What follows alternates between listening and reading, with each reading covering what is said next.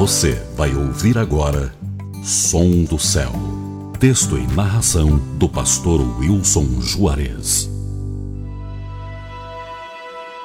A esperança do mundo. Salmos 40, versos 1 e 2.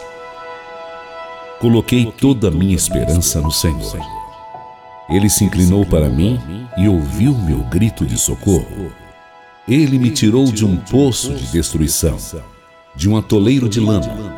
Pôs os meus pés sobre uma rocha e firmou-me num local seguro. Esses versos, especialmente o primeiro, me chama a atenção. Enquanto nós, réis mortais, deveríamos nos prostrar diante do nosso grande Deus por nossa oração e súplica, acaba acontecendo o contrário. Deus se inclina só para nos ouvir. Isso significa que Ele está de ouvidos atentos para ouvir e atender o nosso clamor.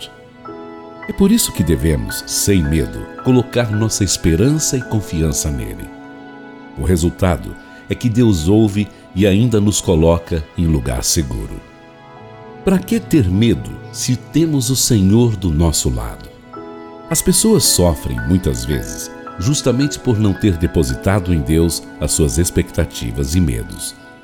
Lembre-se sempre: Deus é o nosso refúgio e fortaleza, socorro bem presente na hora da angústia. Experimente ainda hoje se entregar por inteiro a Deus e sinta o seu cuidado em todas as áreas da sua vida.